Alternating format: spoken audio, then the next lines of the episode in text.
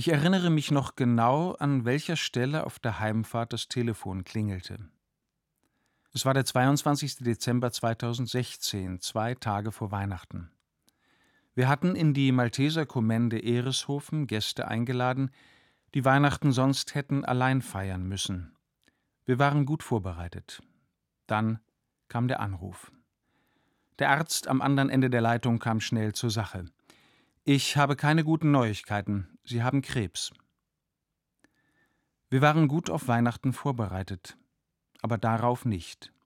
Auf solche Nachrichten kann man sich nicht vorbereiten. Und ich weiß jetzt, was Menschen meinen, wenn sie sagen, dass sie nach schockierenden Botschaften alles nur noch wie durch Watte wahrgenommen haben. So ging es mir auch. Zu Hause angekommen, erzählte ich der befreundeten Kollegin davon, mit der ich das Weihnachtsfest ausrichtete und die sich bereits um die ersten Gäste kümmerte. Am Tag drauf telefonierte ich mit einer alten Franziskanerin, und die sagte mir ein Wort des heiligen Franziskus über Weihnachten und die Geburt Jesu. Er kommt in das Fleisch unserer Zerbrechlichkeit.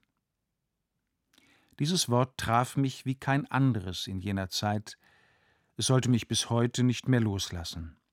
Wörtlich schreibt Franziskus, aus dem Schoß der Jungfrau Maria hat er das wirkliche Fleisch unserer Menschlichkeit und Gebrechlichkeit angenommen.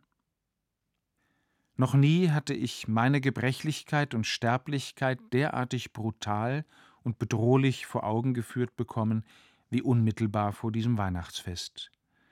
Und jetzt wurde mir gesagt, Weihnachten handelt gar nicht von großen Gefühlen oder vom idealen Leben. Weihnachten handelt davon, dass Gott als Mensch deine Zerbrechlichkeit und Sterblichkeit zu seiner macht.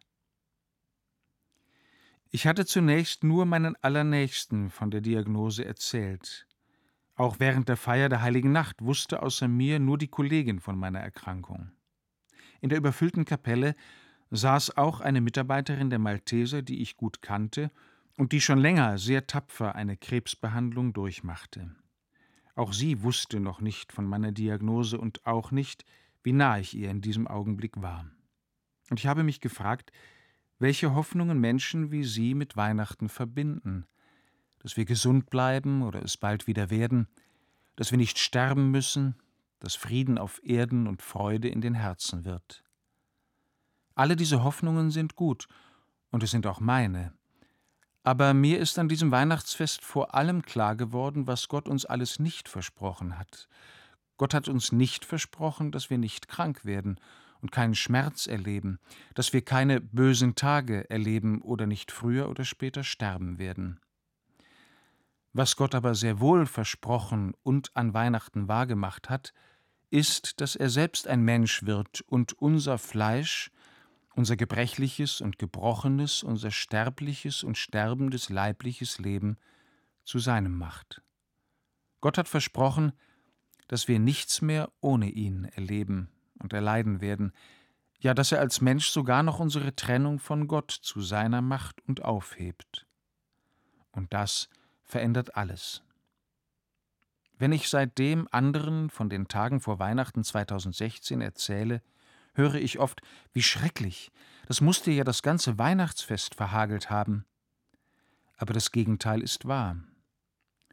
Ich erinnere mich noch genau, an welcher Stelle auf der Heimfahrt das Telefon klingelte.